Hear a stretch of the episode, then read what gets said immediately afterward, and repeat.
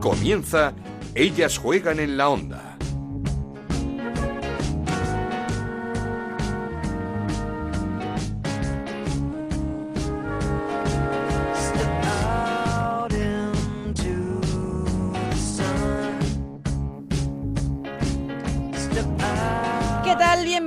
Semana más a Ellas. Juegan nuestro espacio en Onda Cero para hablar de fútbol femenino. Ya sabéis que nos podéis encontrar en la página web de Onda Cero, en ondacero.es y en nuestro Twitter, arroba Ellas Juegan OCR. Semana sin fútbol en Liga Iberdrola. Estamos en pleno parón por la fase de clasificación para el Mundial 2019. Una fase de clasificación que no ha podido comenzar mejor para la selección española. Dos partidos, dos victorias. La última el pasado viernes 1-2 en Serbia con goles de Jenny Hermoso, que cumplía 50 partidos como internacional, y de Patrick Guijarro, que en el minuto 89 da una- daba una victoria importantísima al grupo de Jorge Bilda. Precisamente Patrick Guijarro y Virginia Torrecilla, las dos mallorquinas de la selección, hablaban en la previa del partido ante Austria en un estadio como Son Mois. Sí, por supuesto, estar aquí en, en casa es un placer, es, magnífico. Yo creo que, tanto Virginia como, como yo estamos muy contentas y bueno, eh, sobre todo mencionar a Mariona que nos encantaría que estuviese aquí y, bueno, que, es un privilegio estar aquí. Y animo a, a todo el mundo a que venga. Eh, la verdad que jugamos en, en un buen campo, en un campazo para mí, que es como somos, y, y bueno, estaría muy bien que, que nos acompañasen y nos apoyasen allí en el campo. Es imprescindible el partido, la gente que venga a vernos y bueno, muy encantada de estar en casa, sobre todo de, de que la gente venga a arroparnos y que nos demos cuenta de que el fútbol femenino está, está creciendo mucho y que la gente venga a apoyarnos, un sueño, ¿no? Eh, encima yo, para mí es la primera vez que voy a jugar en Solmos, es algo increíble, es único, es un estadio en el que ha jugado leyendas y bueno, para nosotros es algo muy importante y bueno, vamos a darlo todo en cada momento. Bonito detalle de Patrick Guijarro acordándose de su compañera de Mariona Caldente y pieza clave de la selección y de su equipo, del Barça. Y que como contamos la semana pasada estará unos cuatro meses de baja por su lesión de rodilla. El Barça que también ha sido protagonista esta semana porque ha conocido a su rival en los cuartos de final de la Champions.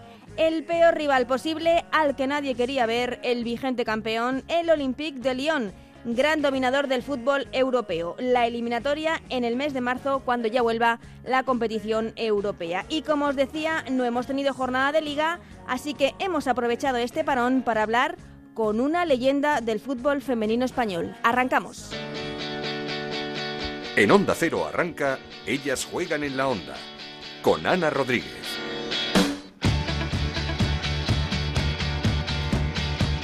Y no lo podemos hacer de mejor forma porque nos está esperando una futbolista a la que todos los aficionados le debemos mucho.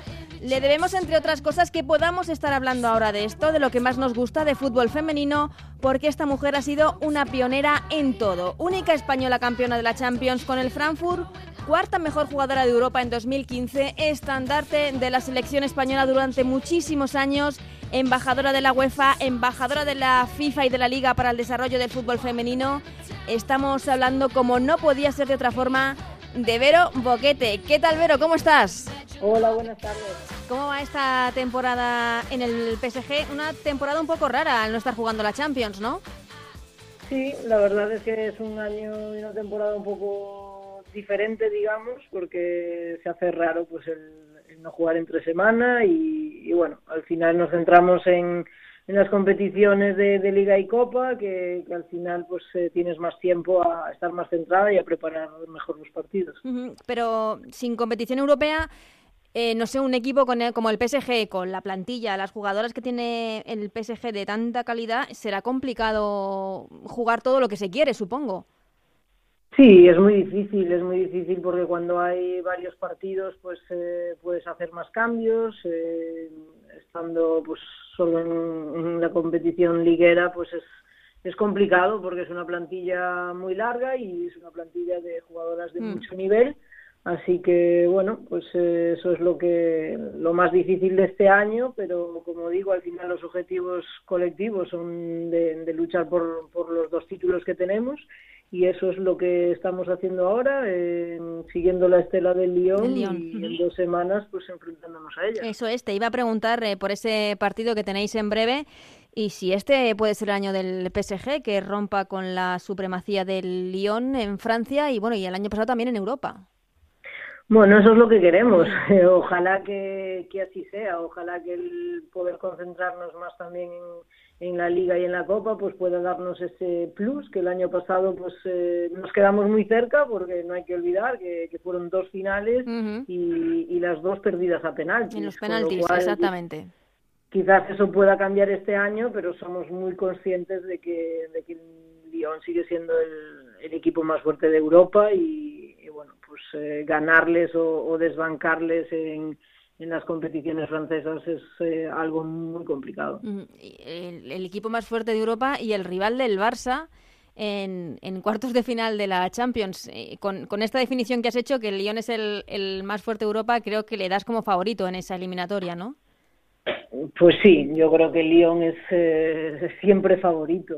Lo ha demostrado en, en los últimos 10 años, ha sido el, el equipo pues más regular eh, aquí en Francia y, y en Europa, pues eh, lo ha ganado siempre o casi siempre todo. Eh, lo único que puede ayudarle al Barça es que, que bueno, pues que es un estilo de juego parejo, eh, es un equipo que, que quizás pues no es eh, tan físico como pueda ser un equipo alemán, uh -huh. aunque aunque bueno, pues teniendo jugadoras extranjeras como tienen, pues eh, el nivel en todos los aspectos es altísimo. Quizás pueden estar un poco más confiadas porque vienen de ganar la Champions el año pasado, eh, vienen de, de ganarlo absolutamente todo y eso puede darle alguna opción al Barça, pero está claro que, que Lyon es el, el, rival que nadie quiere si quieres pasar a la siguiente fase. No, evidentemente, no, no está muy contento el Barça con esa con ese emparejamiento. ¿Sigues de cerca la, la Liga Iberdrola, la, la Liga Española? Sí, sí la sigo, la sigo, veo los partidos que pueda, que puedo y, bueno, a nivel de resultados y demás, pues lo, la sigo bastante. ¿Y qué te parece el trabajo que están haciendo clubes como, como el Barça o como el Atlético de Madrid? Eh, bueno, el Barça este año con una apuesta importante para la Champions, eso sí, se dan un margen de dos años, pero una apuesta importante para, para hacerse con la Champions. Bueno, yo creo que, que, tanto el Barça como el Atlético, como clubs, han, realmente han apostado por, por el fútbol femenino, han, visto pues que, que, era el momento y, y, y, bueno, los resultados es lo que, lo que demuestran. Son los dos equipos que, que marcan eh, todo en, en España y, y, realmente, especialmente el Barça, pues ha hecho una gran apuesta. Eh, eso le hace pues llegar cada vez más lejos en, en Champions y ojalá esto sirva para que el resto de clubes haga lo mismo. Uh -huh. Al final lo que lo que debemos de buscar en España no es una liga de dos, no es eh, la profesionalización de, solo dos equipos, sino el cada vez tener una liga más competitiva, más fuerte, más profesional, y eso pasa por el resto de equipos y no solo por dos. Mm, eh, sí, porque por el momento, por ejemplo, el Real Madrid no se decide. Eh, habla de que quiere hacer un proyecto desde la base, pero por el momento mmm, no aparece ese proyecto el Real Madrid, que yo creo que junto con el United deben ser de los pocos grandes equipos eh, de Europa que no tienen su sección femenina. Sí, realmente son dos clubes pues que no, no tienen, o por ahora no tienen ese compromiso y, esa confianza en el fútbol femenino. Y es una pena porque está claro que, que, que los grandes eh, clubes apuesten, además de, de, incentivar al resto de clubes, pues eh, eh, son los que más eh, pueden ayudar y, uh -huh. y, los que más pueden empujar el fútbol femenino. Sí. Así que, pues bueno, todos esperamos que, que, el Real Madrid lo haga pronto, que el Manchester lo haga pronto y que cualquier otro equipo pues lo haga pronto, eh, porque además, pues bueno, es lo normal, estamos en el 2017, creo que, que el fútbol femenino ya está en un, en un nivel pues eh, muy alto, uh -huh. donde donde solo podemos ir a mejor y, lo único que necesitamos es eh, compromiso de todos para hacerlo lo más rápido posible. Y a ver, ¿a qué te le apetece volver a España, a la Liga Española? Una liga que está creciendo mucho, que ha subido muchísimo su nivel. Y bueno, este verano sonó algo del Atlético de Madrid, no sé si fueron más eh, bien rumores que algo realmente serio. Pues la verdad es que fueron totalmente rumores. rumores. En ningún momento hubo, en ningún momento hubo ni, ni siquiera una conversación. Eh, al final, pues esa noticia quedó en anécdota y, y ya está. Pero sí es cierto que, que he dicho que, que, a mí me encantaría, lo que a mí me gustaría es volver a casa y encontrar lo, lo que tengo fuera. Uh -huh. y, y, yo me, me, fui de España porque en España no podía ser profesional y para estar compitiendo al máximo nivel, pues eh, tenía que estar fuera y pues en el momento que eso cambia pues te planteas el, el volver porque porque bueno pues porque mi país es España y donde quiero estar es cerca de los míos. Ahora mismo pues estoy centrada en el PSG pero pero está claro que que ahora pues sobre todo cuanto más avance la liga de Verdrola, cuanto más eh, nivel haya, cuanto más clubes apuesten realmente y, y se profesionalice, pues eh, pronto las jugadoras españolas podremos estar en, nuestro país y, encontrarnos lo mismo que tenemos fuera. Y aumentar aún más, si cabe, el nivel de la Liga Iberdrola, porque sería un lujo, desde luego, tener a Vero Boquete jugando, jugando en, nuestra liga. ¿Qué crees que le falta a esta liga, la española, para estar a la altura de otras grandes como la francesa o la alemana, porque ya está un patrocinio importante como es el de Iberdrola, el apoyo de la televisión, eh, la llegada de, grandes estrellas europeas este verano como Lieke Martens o como Tony Dugan. ¿Qué, apuesta le hace falta más a la liga para, para competir con otras? Bueno, yo creo que al final es la competitividad de, todos los partidos. Antes hablábamos de que, de que sí que hay, pues eh, especialmente dos, eh, puede ser hmm. tres, cuatro equipos que, que sean de un nivel pues bastante alto y luego hay una gran diferencia con el resto y la diferencia la, la hay pues porque eh, si comparamos el Barça o el Atlético que son prácticamente 100% profesionales o prácticamente eh, hay otros equipos donde se siguen entrenando a las 8 o a las 9 de la noche después de jornadas de trabajo y de, y de estudios eh, donde se siguen pues jugando en campos que, que no son los mejores con con unos eh, pues, eh, servicios médicos, mm. eh, todo pues con unas carencias que hasta que, que, eso no sea diferente pues será complicado. en Francia o en Alemania o en el resto de países no, no todo es perfecto, pero sí que es cierto que nos llevan unos años de adelanto y, y eso es lo que tenemos que buscar en España, que entre todos instituciones, ahora Iberdrola también como patrocinador, la federación, los clubes, tiene que haber un, compromiso real de, avanzar y, de hacerlo lo más rápido posible. El, año pasado, precisamente hablando de esto, eh, hablábamos con, con Maripaz, delantera del Valencia, que nos decía que, que su cambio, su, el aumento de rendimiento de su nivel esa temporada se debía a que era la primera vez, la primer, el primer año que estaba jugando de forma profesional, que estaba dedicada de, de, de lleno al, al, fútbol, que otras temporadas que si tenía que estudiar, que si tenía que trabajar, que si tenía que compatibilizar con prácticas y que el año pasado se dedicó por completo al fútbol y que el rendimiento había subido mm, un 100%.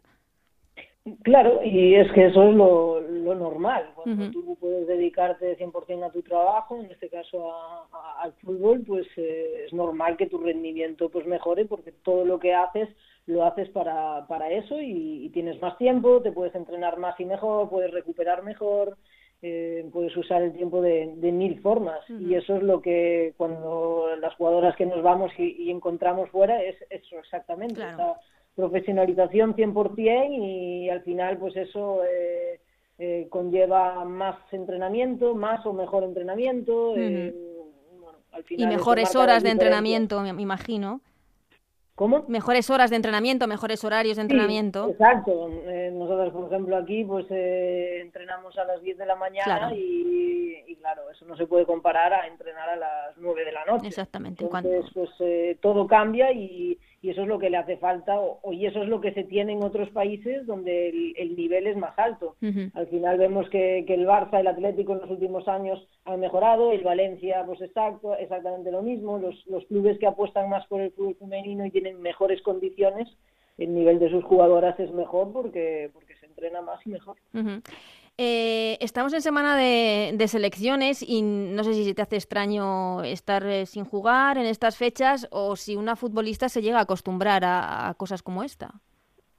Bueno, la verdad es que yo ahora ya, ya estoy acostumbrada a que, en estos parones FIFA, pues eh, para mí sean parones. No lo han sido en los últimos 14 años, pero, pero bueno, la situación ha cambiado y se ha de aceptar como, como está. Eh, lo peor fue en, la Eurocopa, eso ya es pasado, y para mí pues el tema de, la selección es algo que ni me ocupa ni me preocupa. Eh, es que te iba a preguntar por esto mismo porque eh, la semana pasada hablé con Natalia Pablos, también con María José Pérez, de jugadora futbolista del Granadilla, Y la respuesta de ambas eh, con respecto a la selección fue muy parecida. Eh, no creo que me vayan a llamar, ni me preocupa, ni me ocupa, ni, vamos, eh, era como con cierta frialdad. ahí, mm, no, no, no, quiero decir, ¿ha habido una falta de tacto por parte de la selección de la federación con ciertas jugadoras? Bueno, yo creo que, que al final cada uno em, tiene que responder por, por sus actos, por sus palabras y, yo lo dije en su momento, yo estoy tranquila con lo mío y, acepto el, del resto, pero no sé, cada uno tiene que, ver cómo se hacen las cosas. Está claro que, que bueno, pues que después de, tantos años eh, pues eh, haciendo todo eh, por, por el por tu país, por tu selección, quizás pues el trato, las formas no, no hayan sido las mejores, no, no ha habido explicaciones, eh, siempre se dice que, las puertas están abiertas, pero como, como veis por estas respuestas, eh, eh, tenemos bastante claro que, eso no es así. Y, da pena porque, porque, bueno, a todos nos gustaría que, que la situación fuese diferente porque, porque creemos que debería de ser diferente, no solo con nosotras, sino con, con cualquiera, pero, pero bueno, esto es lo que hay y no está bajo nuestro control, así que de ahí a, que a mi respuesta, que ni me ocupa ni me preocupa porque es algo que en lo que, que yo no puedo hacer nada. Sí, pero es que mm, me ha llamado la atención porque ya te digo que era muy similar a lo que escuché la semana pasada tanto de Natalia Pablos como de, de María José Pérez, por eso te, te preguntaba eh, por el trato de, la federación. Por cierto, Natalia Pablos nos dijo que, evidentemente la selección vive un gran momento, pero que echaba en falta algo de experiencia en, las jugadoras. ¿Estás de acuerdo con ella? Bueno, yo creo que la selección está en, un proceso de, cambio o renovación o, no sé cómo llamarlo, porque sí es cierto que en la selección siempre ha habido una unión de, muchas generaciones, porque al final pues eh, estaban pues las jugadoras de, más nivel y, eso pues eh, es siempre así. En este momento pues eh, es cierto que hay jugadoras cada vez más jóvenes que, que sí, quizás tienen una falta de experiencia, pero también son jugadoras que vienen de, jugar en las categorías inferiores de la selección, con lo cual tienen a nivel internacional tienen aunque no sea en categoría absoluta sí tienen sí tienen experiencia están en, en los mejores equipos de, España y, bueno, yo creo que, ese no, no, es un problema. ¿Y, ves los partidos o te sigue doliendo? Pues bueno, la verdad es que me sigue doliendo. Eh, no es fácil el, ver los partidos cuando todo lo que ha pasado, pues no, no es fácil. Pero bueno, eh, tengo dos compañeras aquí en el, en el equipo, Jenny Irene, y pues bueno, comentamos siempre cosas y, y, yo me alegro de que, de que les vaya bien y, está claro que, cada vez el fútbol femenino español irá más, la selección española pues eh, será fija en, todas las grandes citas y, ojalá pues se siga avanzando y, a buen ritmo. Por cierto, ¿qué tal le va Jenny Hermoso en, en, la Liga Francesa? ¿Qué tal se ha adaptado? Pues bien, se ha adaptado bien porque, porque bueno, está claro que el tener eh, españolas aquí y gente pues, eh, de habla hispana, pues eh, eso lo hace también todo más fácil el estilo de juego pues es un poco diferente, ahí sí que, bueno, pues que quizás cuesta un poco, pero, pero bueno, nos está dando muchísimo y, está claro que es, eh, todos sabemos la calidad que tiene Jenny y, este donde esté pues siempre va a dar un rendimiento. Pues eh, Vero Boquete, muchísimas gracias por habernos dedicado estos minutos, un lujo para ellas juegan poder hablar eh, contigo. Que vaya muy bien lo que resta de temporada con el PSG, a ver si se puede lograr ese título, ese ansiado título frente al, al Lyon y a ver si podemos verte pronto en Liga Iberdrola. Muy bien, muchas gracias. Esto es Ellas juegan en la onda, el podcast de Onda Cero, en el que te contamos todo lo que pasa en el fútbol femenino.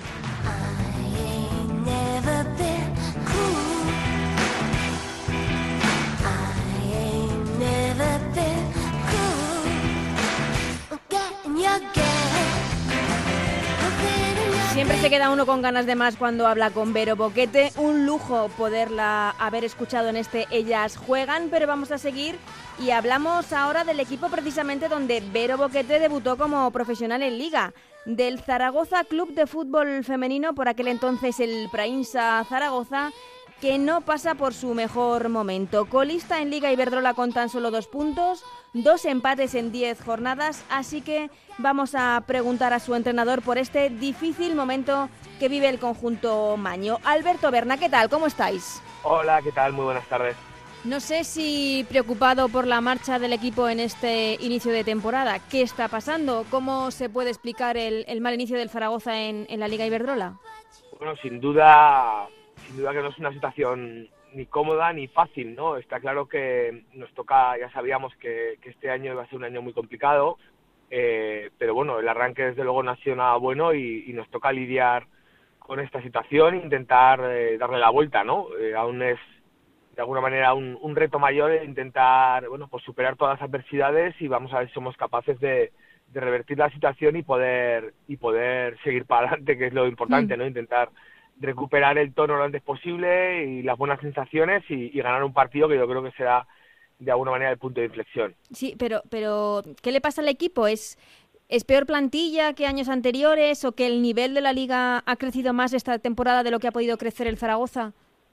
Bueno, sin duda, ¿no? Yo creo que, va más por ahí, ¿no? Yo creo que el equipo es un muy buen equipo, yo estoy muy contento con la plantilla, creo que, que, hemos hecho un esfuerzo y hemos, yo creo hemos reforzado bien el equipo, pero, pero está visto, o visto lo visto hasta ahora, eh, nos hemos quedado cortos, ¿no? Yo creo que la liga ha crecido mucho, todos los equipos se han reforzado muchísimo y al final también son rachas, ¿no? Yo creo que el hecho de, de que, bueno, estemos pagando un poco la falta de gol, y, el hecho de, de, quizás eh, la situación anímica que, lógicamente va haciendo mella en las jugadoras, sobre todo en un equipo tan joven como el nuestro, pues hace que, nos hayamos metido abajo. Hemos perdido ocho partidos, de los cuales seis han sido por la mínima y, algunos de ellos pues en circunstancias de muy, de muy mala suerte, ¿no? Yo creo que hemos merecido mucho más, pero al final uno, uno tiene lo que, bueno, pues lo que se gana en el campo, ¿no? Y desgraciadamente hasta ahora pues no hemos sido capaces de, prácticamente de, de ganar, bueno, de, de, ganar ningún partido está claro y, bueno, quizá el único partido donde nos hemos puesto por delante, que fue el de Huelva, pues no fuimos capaces de, de mantener la, la renta, aún así en un campo difícil conseguimos puntuar y, y bueno, y, desde luego lo que estamos pagando sin duda son los partidos de casa, ¿no? Donde tres derrotas durísimas por 0-1 frente a mm. Sevilla, Rayo y Albacete. Sí, además en minutos importantes. sí, la verdad es que de alguna manera bueno, parece que está todo en contra, ¿no? Yo creo que, que hemos hecho méritos en muchos de los partidos para sumar algún punto más, pero, pero bueno, de momento no ha sido así y confiamos en que, bueno, seamos capaces de darle la vuelta a la situación. Y vamos a ver, ahora tenemos dos partidos desde luego para nosotros importantísimos, tanto en mm. San Sebastián con la Real como recibiendo al Santa Teresa, que son los dos rivales que nos preceden en la clasificación y que nos puede dar de alguna manera engancharnos otra vez a, la liga y a la clasificación, ¿no? Sí, es que eso es lo que le iba a comentar. El, domingo partido en San Sebastián frente a la Real Sociedad, el penúltimo, es que suena ya en la jornada 11 a una final casi. Bueno, yo sigo pensando que queda mucha competición por delante, pero sí que es cierto que tenemos que empezar a sumar ya de tres en tres, ¿no? Es verdad que, que el campo de la Real, Zubieta, no es el, el sitio propicio para para ganar, eh, que no, no, no, es precisamente el campo más fácil como lo era hace 15 días en el campo del Huelva, eh, pero está claro que, que, tenemos que sumar y que tenemos que mirar la clasificación de otra manera, ¿no? El que sí que para mí es muy importante es el partido en casa frente a Santa Teresa, ¿no? Porque después de haber perdido, yo creo, contra dos rivales directos como son el, eh, aunque, aunque la clasificación diga lo contrario, como son el Albacete y el Sevilla, en casa creo que el que donde realmente se, se consigue el objetivo principal, que, es la permanencia, es en casa, ¿no? Y el año pasado éramos muy fiables, el año pasado se escaparon muy poquitos puntos de, de Zaragoza y este año la verdad es que nos está costando muchísimo, ¿no? Yo creo que, como te decía, jugando bien, teniendo ocasiones, el otro día fue realmente increíble cómo pudimos eh, entre lo que fallamos y, lo bien que estuvo la portera del Albacete, mm. eh, poder perder el partido, ¿no? Pero al final, bueno, esto es fútbol, nos toca lidiar este año en una situación diferente a otros años. Llevamos muchos años en esto y sabemos que, que hay que seguir trabajando, que hay que intentar darlo todo cada semana y cada partido y, a partir de ahí seguro que llegan las, los resultados. También le hemos visto eh, muy enfadado con, con, el arbitraje en ciertos partidos, en especial en esa última jornada, esa derrota contra el Albacete. Es cierto que con razón su queja, ese penalti, esas manos no pitadas a la jugadora del, del Albacete que, que, salvaba un gol y que, y que podía haber supuesto la, la expulsión. Eh, ¿Son quejas puntuales o, o, son quejas contra esta nueva medida de la Liga de que solo mujeres arbitren en, en la Liga Iberdrola? Una medida cuanto menos eh, que ha generado bastante controversia. Bueno, son, son varios temas, ¿no? Son varios temas, no sé por cuál empezar, creo que me he intentado explicar, porque lógicamente la prensa y, y los, y los titulares son más jugosos sí, luego, más sí. en no, función no, de cómo se de cómo se dicen, pero eh, son diferentes cosas, ¿no? Lo primero Alberto, de todo desde es... aquí hemos defendido eh, que, que la norma nos parece nos parece muy bonita, pero que quizá ha sido algo precipitada, porque hay muchas árbitras que están haciendo el rodaje, que están cogiendo experiencia al máximo nivel, o sea, en, en la máxima eh, división de, de, la liga femenina. Sí, no, no, pero me refiero, me refiero al, al titular eh, y, y, como acabas de comentar ahora, eh, al tema a que, a que las mujeres, y no, no, no, no va por ahí. O ya, sea, yo ya, creo ya. que el mayor problema es que, que, que hayan dado la oportunidad a, a pitar a gente sin preparar, a gente, bajo mi punto de vista, que le falta todavía eh, rodaje, que le falta eh, preparación para poder arbitrar en primera división femenina, ¿no? Da igual el sexo, yo creo que hubiéramos, nos hubiéramos quejado, o yo particularmente, eh, nos, me hubiera quejado exactamente igual eh, si hubieran sido chicos que hubieran salido uh -huh. de, de, infantiles, de cadetes, directamente a pitar en primera división, ¿no? Yo creo que, que hemos dado un paso hacia atrás respecto al arbitraje de la temporada pasada, pero no hablo de, de hombres y mujeres, hay, hay gente sí, o hay no chicas, es una cuestión de en sexo. este caso, como, como Marta Frías, uh -huh. que, que ojalá eh, me pudiera pedir a mí todos los partidos, eh, porque, porque está sobradamente preparada. Y sí que es verdad que yo he dicho que, que además me parece mal por el hecho de que parece que encasillan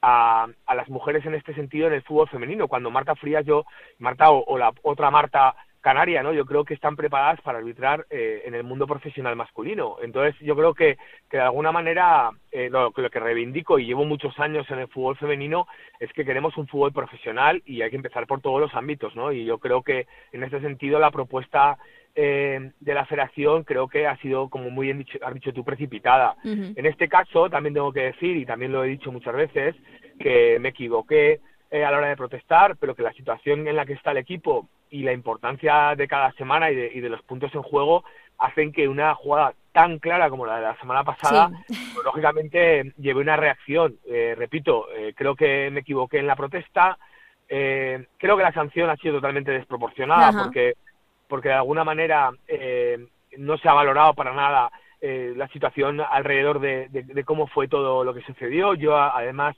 protesto al árbitro, eh, luego me voy a intentar hablar con la línea para decir que hablen entre ellas, porque la jugada todavía eh, se podía de alguna manera parar si hubiera, si hubiera comunicación entre ellas dos. Eh, no entiendo y no comprendí en ese momento y sigo todavía sin entender porque lo vio eh, media España que era penalti y expulsión, menos las dos personas que en este caso tenían que tomar la decisión, ¿no? que era el árbitro y la línea. Yo lo que quería es que hablaran entre ellas, yo no sé si hablarían por el pinganillo, lo que está claro es que al final eh, la jugada se quedó en nada, yo acabé expulsado y encima con una sanción, bajo mi punto de vista, eh, despro desproporcionada. Pero a, asumo mi culpa, asumo mi error. Eh, yo no sé los partidos que le van a caer a, a en este caso al colegiado o colegiada, me da igual, eh, por, su, por su error grave, pero lo que está claro es que, que tenemos que aprender de esto, que, que yo intentaré eh, vivirlo de otra manera, eh, pero todo el mundo tiene que entender que las situaciones eh, en estos momentos son muy puntuales y encima eh, son tantos errores y estamos teniendo tan mala suerte en este aspecto, ¿no? Porque igual igual pasado mañana se equivocan a mi favor y me pitan un penalti a favor, o como pasó ayer con el Barcelona de Primera División. Uh -huh. El árbitro se puede equivocar, todos nos equivocamos. Yo entiendo que el colegiado está ahí, tiene que tomar la decisión en, en, en décimas de segundo y, y, ayer, fíjate, en un partido como un Valencia-Barcelona eh, de masculino, eh, cometen semejante error, ¿no? Que, que, que, que parece que es increíble que a esos niveles pueda suceder y sucede. Entonces yo soy el primero que entiendo el error, que, que de alguna manera eh, sé que hay que vivir con, con, eso y de hecho me encanta que el fútbol sea de esta manera, lo que sí que es cierto que podemos intentar eh, de alguna manera minimizar esto si se hubiera trabajado de otra manera en verano, ¿no? Ahora uh -huh. pues tenemos que asumir esto. Yo he dicho lo que pienso, no tiene nada que ver con hombres y mujeres, tiene que ver con la experiencia, con el rodaje y con la profesionalidad pero ya no lo voy a decir más veces. Ahora que sean mis compañeros los que se quejen, eh, todo el mundo, el run run general en todos los ámbitos del fútbol femenino es el mismo, pero pero no voy a ser yo a quien me tiende a mí de, ni muchísimo menos de, quejarme y de lloriquear por perder eh, por culpa del árbitro y mucho menos todavía de machista, ¿no? Cuando no tiene absolutamente nada que ver con masculino o femenino, ¿no? Yo sigo pensando que, que, que esto tenía una solución, que ahora no, no ha sido así. Seguramente eh, los árbitros que están pitando este año en primera, pues el año que viene tendrán más experiencia y al siguiente más, y al siguiente más, y este y esto se solucionará y los errores seguirán existiendo como existen en masculino, ¿no? En el fútbol masculino. Lo que sí demando de alguna manera es que si queremos una liga profesional tenemos que intentar que todo sea profesional, ¿no? En este sentido, eh, después de haber dado un paso o lo más profesional posible. Lo más profesional posible, ¿no? Después de haber dado eh, ese paso tan grande que, se dio y, yo llevaba una lucha interna durante muchos años, porque yo llevo muchos años en el fútbol femenino, eh, llevábamos muchos años peleando para que hubiera arbitrajes neutrales en todos los campos de España y después de haberlo conseguido creo que ha sido dar un paso atrás eh, en la decisión de poner a, gente poco preparada y, con poco rodaje, ¿no? que le falta en sentido experiencia para poder llevar los partidos, ¿no? Y, da lo mismo, repito, el, el sexo, ¿no? Yo me ha quejado exactamente igual eh, si hubieran sido eh, chavales jóvenes eh, que hubieran saltado desde infantiles o cadetes directamente a, pitar en primera división, ¿no? Esto en el, fútbol, en el fútbol, desde luego masculino, es totalmente impensable y no entiendo por qué en el femenino lo han tenido que hacer, ¿no? Pero bueno, asumimos el, reto, intentaremos en ese sentido, pues yo mejorar y, ojalá la temporada pasada no me he expulsado ninguna, ninguna vez, esta vez es la primera y, ojalá sea la última y, desde luego respeto muchísimo al, al estamento arbitral y ojalá las siguientes que se equivoquen sea a favor nuestro.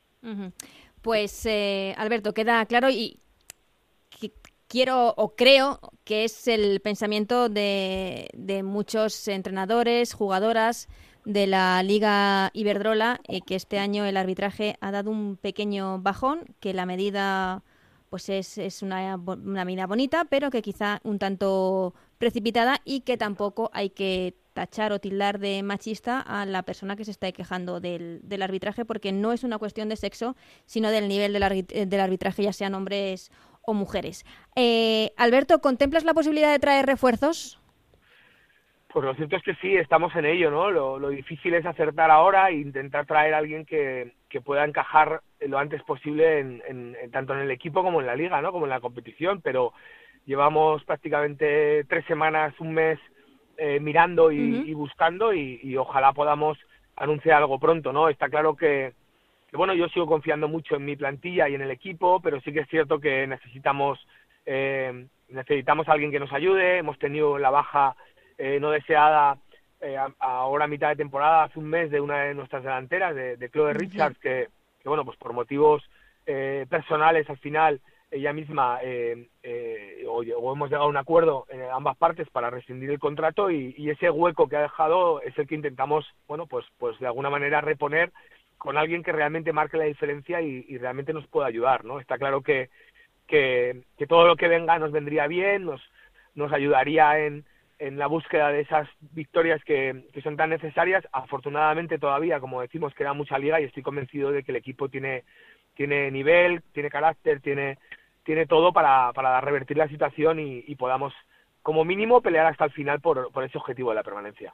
Y ojalá como bien decías, esa victoria os dé la confianza suficiente para que el Zaragoza vaya para arriba. Un Zaragoza, un histórico de, la Liga Iberdrola del fútbol femenino español, siempre en la máxima categoría y además un equipo que lo está haciendo desde hace muchos años muy bien en, en la cantera, en las categorías inferiores.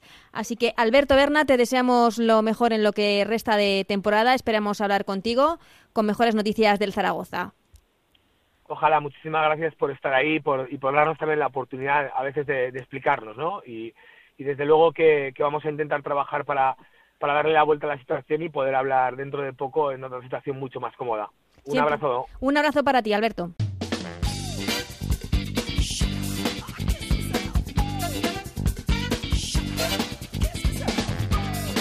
Yo había hecho unas prácticas con el equipo femenino del español. Ni siquiera como primer entrenador. No, no, no como primera.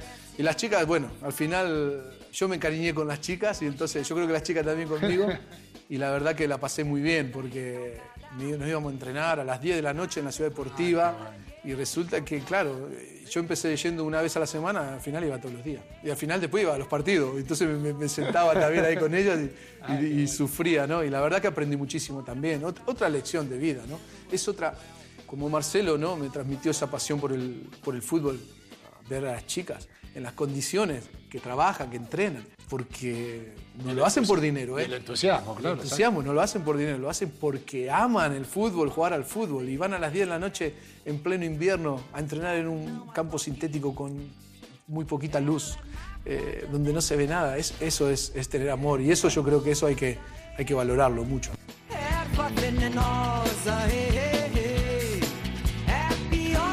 ¿Cómo nos gusta escuchar a Mauricio Poquetino, técnico del Tottenham, hablar así de bien del español y del fútbol femenino en general en esa entrevista en Binesport con Jorge Valdano. Pero tenemos que terminar este programa especial con Vero Boquete y con Alberto Berna, el entrenador del Zaragoza Club de Fútbol Femenino. Gracias a Raúl Granado, Alberto Fernández, Anabel Morán, Gonzalo Palafox y Nacho García en la parte técnica que hacen posible que hayamos llegado al programa número 10 de Ellas Juegan. Os esperamos en onda en nuestro Twitter arroba Ellas Juegan OCR y por supuesto la semana que viene con mucho más fútbol femenino. Gracias por estar ahí. Adiós.